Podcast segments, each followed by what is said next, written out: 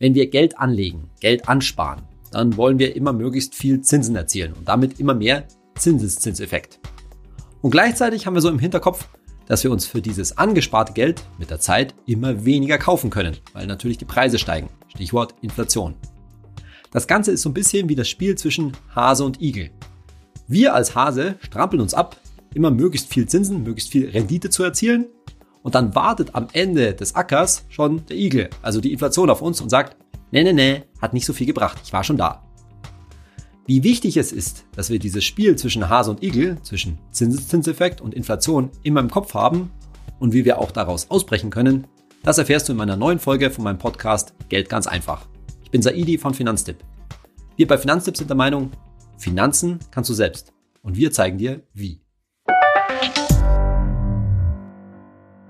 Ich will dir mal einen kurzen Überblick geben, wo wir eigentlich in diesem Curriculum meines Podcasts eigentlich sind. Im Grunde genommen sind wir immer noch beim vierten Topf meines Vier-Töpfe-Prinzips, nämlich beim ETF-Depot.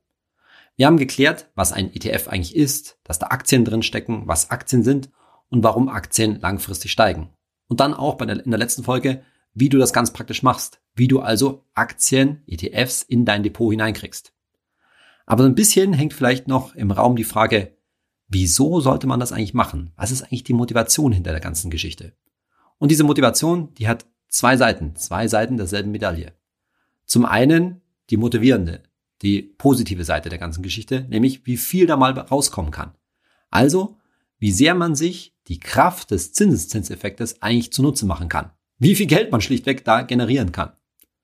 Und dann die andere Seite, die negative Seite der Medaille, warum das aber eben auch sein muss. Warum wir gerade mit unserem Vermögen, so hart daran arbeiten müssen, dass das sich wirklich vermehrt, weil es nämlich von alleine sonst weniger wird. Das ist eben das Stichwort Inflation. Und diese beiden Aspekte, die gehen wir jetzt mal durch. Und wir fangen erstmal mit der schlechten Nachricht an, bevor die gute kommt. Das heißt, wir beschäftigen uns erstmal mit dem Thema Inflation. Bei der Inflation, also der allgemeinen Preissteigerung, da weißt du irgendwie, die gibt's. Und da hast du wahrscheinlich auch schon mal gehört, na, so zwei Prozent pro Jahr Inflation, das ist durchaus so ein Ziel, nämlich das Inflationsziel der Europäischen Zentralbank, muss mal ganz offiziell zu sagen. Und das ist irgendwie okay. Und das kommt einem jetzt auch nicht so richtig viel vor, diese zwei Prozent. Und bei vielen Gegenständen, da merken wir das auch nicht so richtig. Klar jammern wir immer gerne mal, ah, das wird alles so viel teurer und so weiter. Aber so richtig merken wir das, glaube ich, nur bei einzelnen Geschichten. Bei Immobilien zum Beispiel ist es gerade in Großstädten, in Ballungsräumen ein großes Thema, dass da die Preise sehr stark steigen. Aber jetzt bei Alltagsgegenständen, hm, da fällt uns das vielleicht nicht so stark auf. So richtig deutlich wird aber die Macht und die Kraft der Inflation, wenn man sich das mal über längere Zeiträume anschaut. Da gibt es ein berühmtes Spiel dazu, nämlich das Spiel, was kostete früher mal, also verschiedene Gegenstände, wie viel die früher vor vielen Jahrzehnten mal gekostet haben. Und am besten natürlich Gegenstände, Konsumgüter zum Beispiel, die sich über viele Jahrzehnte nicht geändert haben. ein einfaches Beispiel ist da ein Liter Milch. So ein Liter Milch, im Durchschnitt heute so gute 70 Cent. 70 Cent, okay. Jetzt gehen wir mal way back in time. 1961, also vor 60 Jahren. Da waren es im Durchschnitt 43 Pfennig. Pfennig? Weißt du noch, was das ist? Ja, so D-Mark-Zeiten und sowas in der Richtung. Also umgerechnet 22 Cent. 22 Cent damals, vor 60 Jahren, heute gute 70 Cent. 1991, also 30 Jahre später, nach 1961, da waren schon 66 Cent, also das Dreifache. Da sieht man mal schon, wie stark der Milchpreis in dem Zeitraum vergleichsweise gestiegen ist, von 1961 auf 1991 um das Dreifache. Heute eben nur auf, in Anführungszeichen, 71 Cent. Und jetzt kann man das Spiel natürlich ein bisschen weiter treiben. Das sind 2% Inflation. Wenn man jetzt diese 2% Inflation mal weiterrechnet, nämlich in die Zukunft, zum Beispiel dann, wenn du vielleicht auch mal so langsam an die Rente denken musst und was deine Altersvorsorge noch wert ist, rechnen wir es mal hoch. Dann wären das im Jahr 2050, also in 30 Jahren, 2050 in 30 Jahren, 1,33 Euro pro Liter Milch. Der eine oder andere, der beim Einkaufen genau hinschaut, der bläst jetzt vielleicht die Backen auf, aber vielleicht hört sich das für dich jetzt auch gar nicht so viel an. 1,33 Euro. Ja, schon irgendwie teuer für einen Liter Milch, aber umbringen tut es einen jetzt nicht. Was jetzt da ins Spiel kommt, ist Psychologie, nämlich unsere Wahrnehmung von bestimmten Preisen. Der Liter Milch, der steht jetzt nicht so im Fokus, da schauen viele Leute nicht so genau hin. Aber was ist ein anderes Produkt, ein anderer Preis, bei dem wir uns immer gerne wahnsinnig aufregen? Warum? Weil wir ihn nahezu tagtäglich wirklich sehen. Das ist natürlich der Benzinpreis. Ein Liter Benzin. Was hat der denn mal gekostet? Heute liegen wir bei Superbenzin wohlgemerkt, also nicht Diesel, so vielleicht bei 1,20, 1,25. Ist ja auch eher billiger geworden wieder in Zeiten von Corona. Jetzt gehen wir wieder way back in time. Vor 60 Jahren, 1961. Ein Liter Benzin, nicht Diesel, lag bei 61 Pfennig. Umgerechnet 31 Cent. So, stell dir das mal vor. Du könntest heute an die Tankstelle fahren und den Liter für 31 Cent kaufen. Das ist irgendwie unvorstellbar, oder? 30 Jahre später, 1991, waren es dann immerhin schon 68 Cent. Also eine gute Verdoppelung. Und heute eben 1,20, 1,25. Und jetzt kommt wieder das Gedankenspiel. Was passiert denn jetzt, wenn wir diese Preissteigerung in die Zukunft projizieren? Das weiß natürlich keiner. Wie wird jetzt der Liter Benzin in 30 Jahren, im Jahr 2050 wirklich mal kosten? Vielleicht tankt da ja auch kaum noch jemand. Das kann natürlich auch sein. Aber machen wir das Spiel mal. Was würde da rauskommen, wenn wir diese Preissteigerung weiterführen? Bis 2050. Viel zahlt dann? Zahlst du dann an der Tankstelle für einen Liter Benzin? Achtung! 3,09 Euro. 3,09 Euro. Ja, so, jetzt halte das mal kurz vor Augen. Du würdest heute an die Tankstelle fahren und da sehen, da kostet der Liter drei, äh, drei Euro. Das würde doch wahrscheinlich einige Aufregung erfahren. Dann merken wir, wie sensibel wir bei bestimmten Preisen sind. Drei Euro pro Liter Benzin. Stell dir mal vor, wie die Zahlen an der Zapfsäule da hochrauschen. Da kostet dann eine Tankfüllung gut und gerne 200 Euro. Ich habe noch ein weiteres Beispiel von einem populären Ereignis, was jetzt gerade wegen Corona natürlich ausgefallen ist. Nämlich von der Wiesen, Oktoberfest. Was hat mal und was wird mal die Maß Bier kosten. Letztes Jahr lagen wir dabei 11,30 Euro. So, way back in time, 60 Jahre zurück, was hat 1961 die Maß, die Wiesenmaß mal gekostet? Schätz mal. Ja, D-Mark-Zeiten, ah, sagen wir mal 5 Mark? 3 Mark? Na, von wegen. Eine Mark 90 oder umgerechnet 97 Cent. 97 Cent. Heute das Elffache. Das muss ich mal vor Augen führen. 1991, also wieder 30 Jahre später, waren es übrigens 4 Euro umgerechnet. Also immer noch das Vierfache. Aber im Vergleich zu den 11,30 Euro heute immer noch lächerlich wenig. So, das sind übrigens umgerechnet schon 4,3 Prozent Inflation pro Jahr. Und wenn die jetzt nach hochrechnen über die nächsten 30 Jahre bis zum Jahr 2050, wie sieht denn das dann aus? Dann gehst du, wenn du schon ein bisschen älter und gesetzter bist, sitzt im Bierzelt, und dann sagt die Resi zu dir, wenn du zahlen musst, die Maß, was kosten die dann? 41,68 Euro, bitteschön. Für eine Maß Bier. 41 Euro. Autsch. Diese Beispiele sollen dir zeigen, wie gefährlich das eigentlich ist, diese zwei oder drei oder vier Prozent Inflation pro Jahr. Die nehmen wir nicht so richtig wahr. Klar schimpfen wir ganz gerne, dass immer alles teurer wird. Aber so richtig durchrechnen tun wir das nicht. Wir berücksichtigen das nicht so richtig bei unseren Planungen und auch nicht wirklich bei unserem Anlageverhalten. Und wie diese Beispiele zeigen, ist es halt dann am Ende über viele Jahrzehnte doch ganz schön heftig.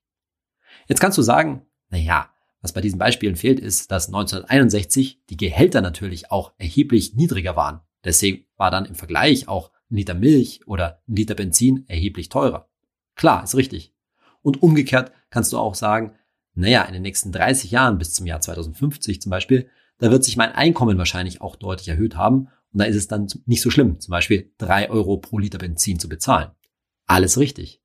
Aber das gilt halt nun mal für dein Einkommen. Und selbst da musst du dich schon anstrengen. dass das steigt auch nicht von ganz alleine.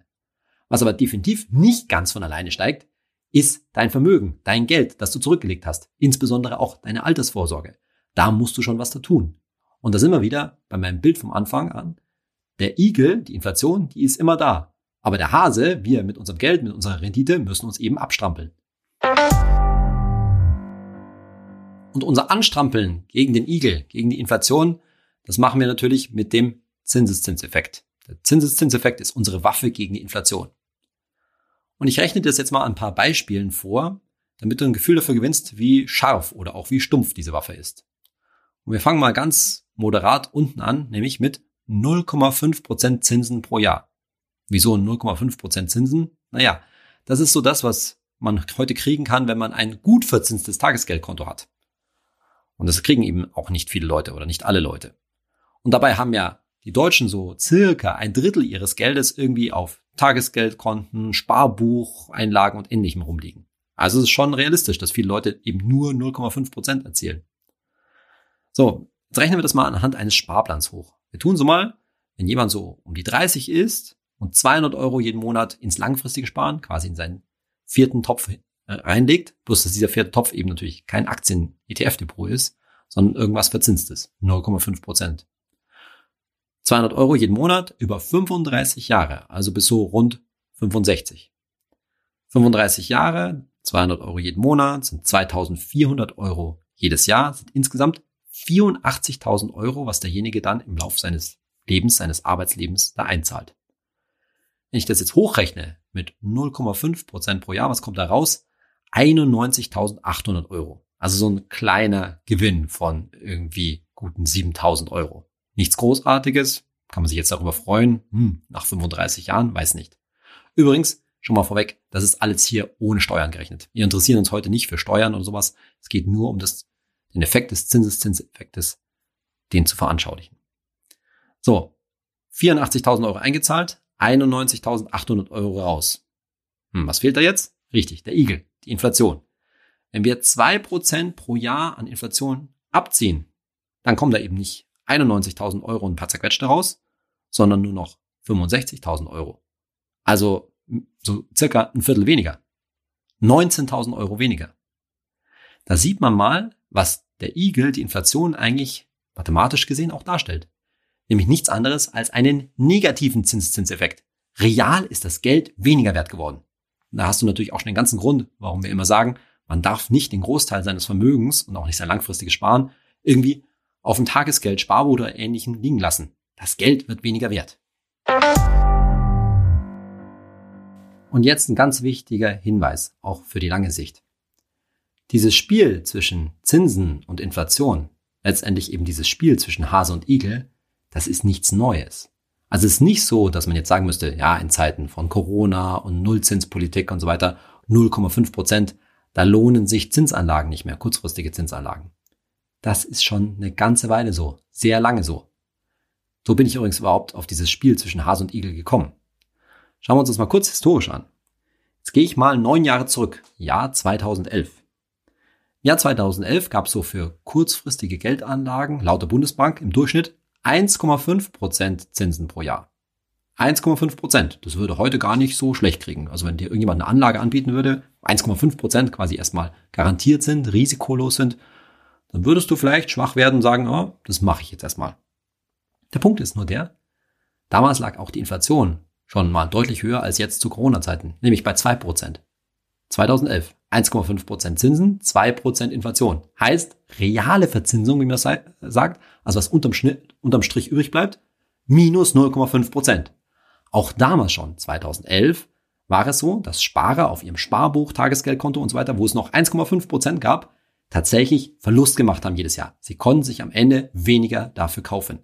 Ganz wichtige Regel. Also wieder der Igel am Ende des Ackers, der sagt, mm -mm, hat nicht funktioniert, lieber Hase. Ich habe in einer der ersten Folgen von meinem Podcast mal was erzählt, dass unsere Eltern mit anderen Verhältnissen zu tun hatten, dass es bei denen sehr viel höhere Zinsen gab. Das ist natürlich auch richtig. Aber auch damals gab es diese Situation schon. Deswegen noch ein Beispiel noch weiter zurück.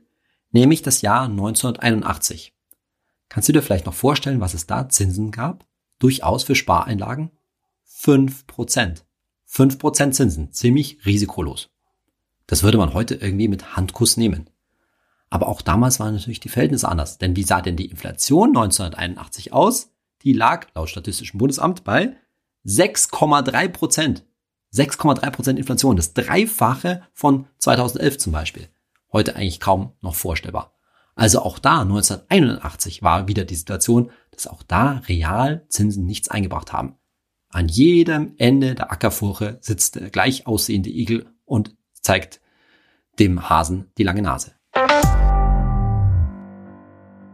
Jetzt könntest du natürlich berechtigterweise sagen, Saidi, was soll das Ganze eigentlich? Ich will nicht der Hase sein, der von Ackerende zu Ackerende rennt und am Ende der Fabel übrigens dann auch stirbt.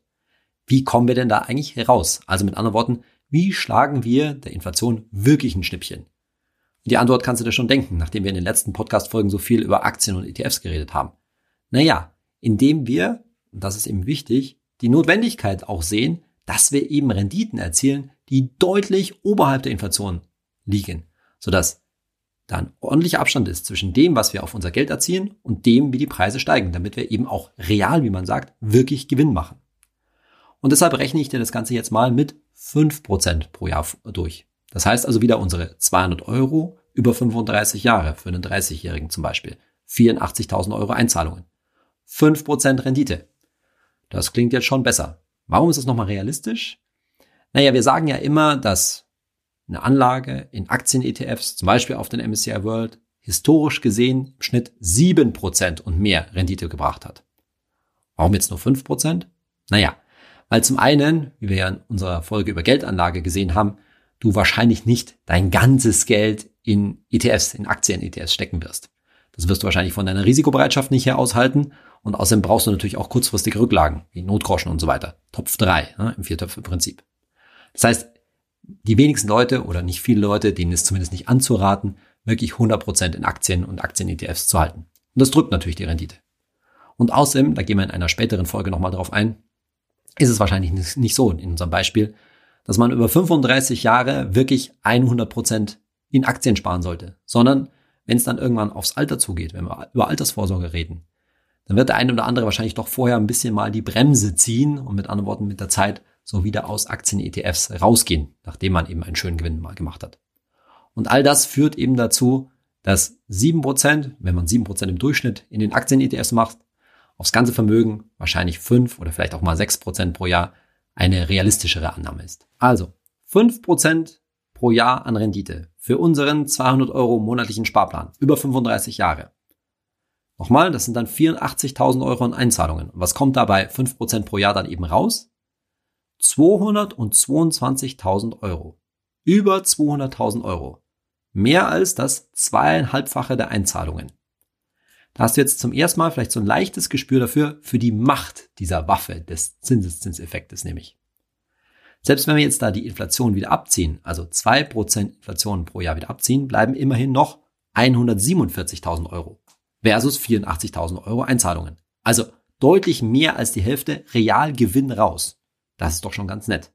Und das sind übrigens auch so Werte, mit denen du durchaus realistisch kalkulieren kannst, wenn du eben langfristig über 35 Jahre schwerpunktmäßig auf Aktien-ETFs als einen Sparplan setzt. Übrigens kann dir natürlich niemand garantieren, dass du wirklich 5% pro Jahr machst. Warum? Weil keiner wirklich sagen kann, wie jetzt zum Beispiel ein Aktien-ETF über die nächsten 15 oder auch 35 Jahre wirklich laufen wird. Denn die Spannbreiten zwischen den Renditen sind natürlich schon sehr groß. Es geht immer nur darum, dass du eben mit Aktien, und das hatten wir in der vorherigen Podcast-Folge ja schon mal besprochen, eine sehr, sehr gute Chance hast, eben eine sehr viel höhere Rendite als die Inflation zu erzielen. Wie hoch die genau ausfällt? Hm, schwierig. Planungssicherheit ist mit Aktien eben schwierig. Man muss einfach Geduld haben und auch eben Vertrauen. Und dann ist eben die Chance da sehr, sehr gut und wahrscheinlich sehr viel besser als mit irgendwelchen Zinsanlagen. Aber genau wie viel rauskommt, schwer zu sagen. Am Ende ist es wie beim Hase und beim Igel. Irgendwann als Hase musst du einfach mal stehen bleiben und sagen, hey Igel, dieses dauernde Hin- und Herrennen von einem Ackerende zum anderen, das mache ich nicht mehr mit. Das bringt nämlich nichts. Ich breche aus diesem Spiel aus und renne sozusagen einfach mal quer vom Acker runter, in die Landschaft hinaus. Wo ich dann genau hinrenne, das weiß ich nicht, aber was ich sicher weiß ist, ich bin sehr viel schneller als du. Und um dich nochmal mehr zu motivieren, aus diesem Spiel zwischen Hase und Igel auszubrechen, mit anderen Worten eben nicht auf Zinsen, vermeintlich sichere Zinsen zu setzen, sondern sich eben auf die Unsicherheit, vermeintliche Unsicherheit von Aktien einzulassen, Rechnen wir das Ganze jetzt nochmal mit 7% pro Jahr durch. Warum 7% pro Jahr? Naja, weil genauso wahrscheinlich, dass ein zum Beispiel ETF auf den MSCI World weniger als 7% pro Jahr macht, genauso statistisch wahrscheinlich in der Vergangenheit war es, dass er mehr gemacht hat. Da waren durchaus auch mal 8, 9, 10, 11% pro Jahr über zum Beispiel 15 Jahre drin. Und deswegen mal die Mitte, auch wenn man vielleicht nicht die ganze Zeit in ETFs drin ist, 7% pro Jahr.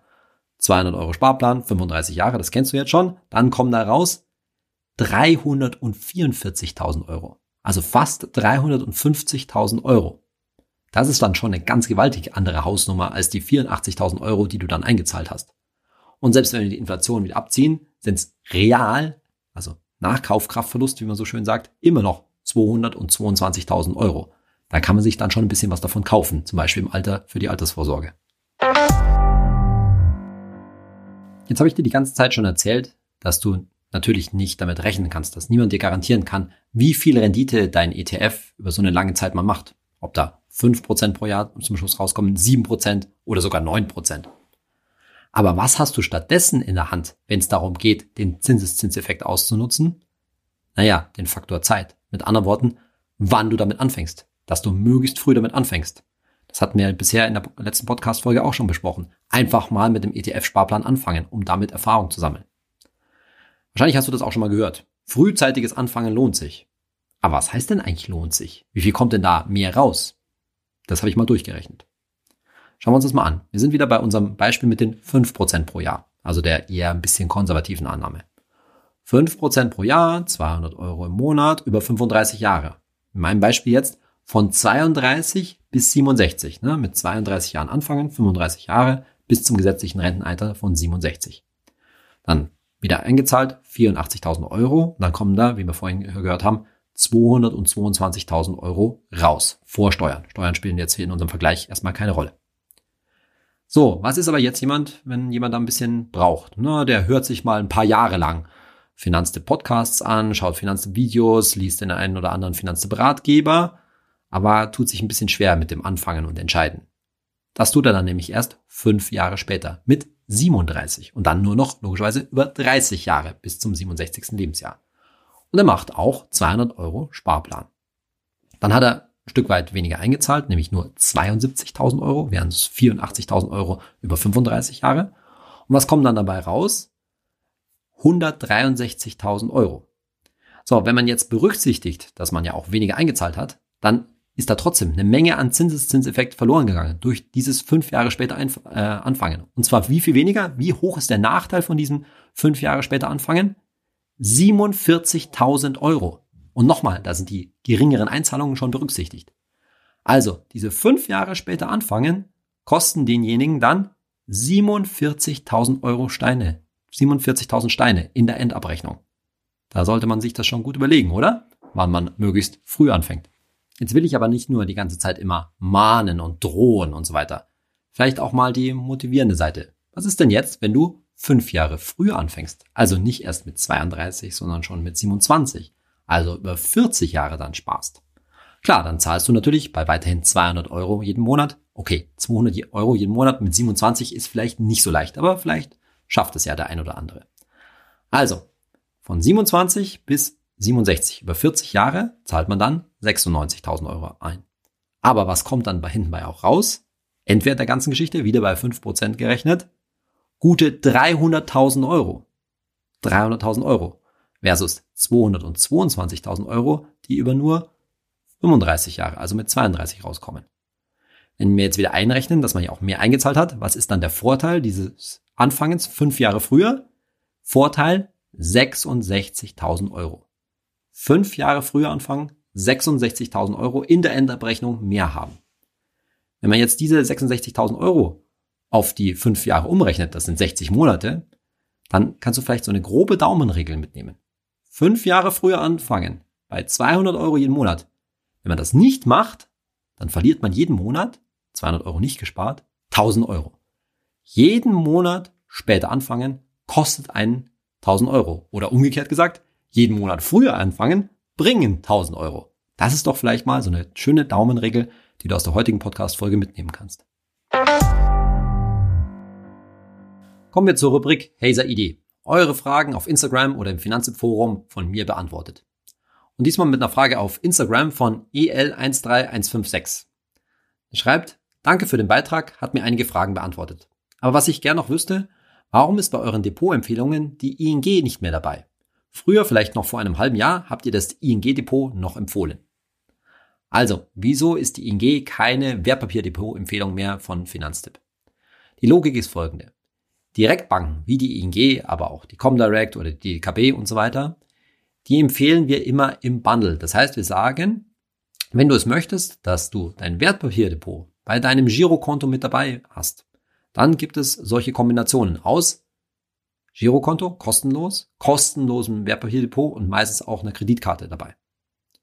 Das heißt, es ist für Leute, die eben, wie ich das in der letzten Podcast-Folge gesagt habe, Wert darauf legen, alles unter einem Dach zu haben, alles im Blick zu haben. Obwohl ich persönlich das ja eben gar nicht so gut finde.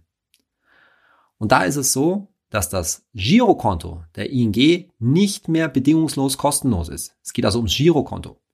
Im Girokonto hat die ING unter bestimmten Bedingungen eingeführt, dass man eine Kontoführungsgebühr bezahlen muss. Und das ist eben, da sagen wir, da gibt's keinen Grund mehr, zur ING zu, äh, zu gehen, auch wenn das viele Leute, die entsprechend Geldeingang haben etc., nicht bezahlen. Wir wollen grundsätzlich Girokonten empfehlen, solange das hoffentlich noch geht, die bedingungslos kostenlos sind. So, und weil eben die ING als Girokonto rausgeflogen ist, empfehlen wir insgesamt für Neuabschlüsse, für Neukunden die ING nicht mehr. Da sagen wir, da gibt es schlichtweg einfach bessere Empfehlungen. Die findet ihr bekanntermaßen auf unserer Webseite. Das heißt jetzt aber nicht, dass wenn du schon ING-Kunde bist, du zwangsläufig jetzt irgendwie kündigen musst und so weiter. Die ING ist immer noch eine solide Bank und wenn du dort zufrieden bist, ist kein Grund zu wechseln. Aber wenn sich jetzt jemand neu für ein, dieses Bundle aus Girokonto, Wertpapierdepot und gegebenenfalls Kreditkarte interessiert, dann würden wir ihm eben nicht mehr eher sagen, nimm die ING, sondern gibt es gute Alternativen im Moment.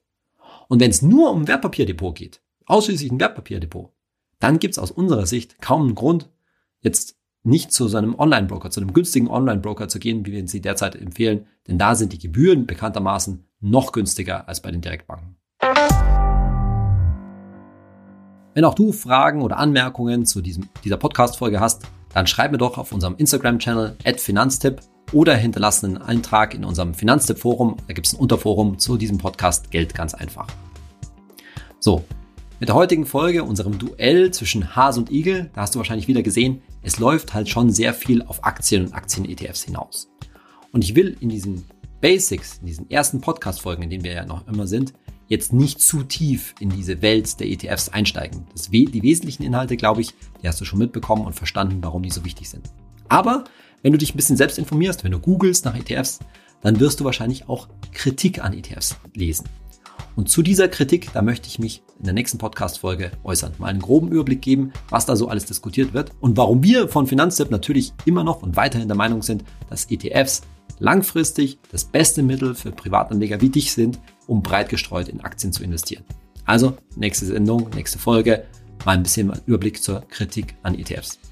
Freue dich schon mal drauf. Nächste Folge wie immer, Dienstagmorgen, meistens kurz nach sechs, ist sie in deinem Podcatcher oder wo auch immer du deine Podcasts hörst. Bis dann, ich freue mich. Ciao.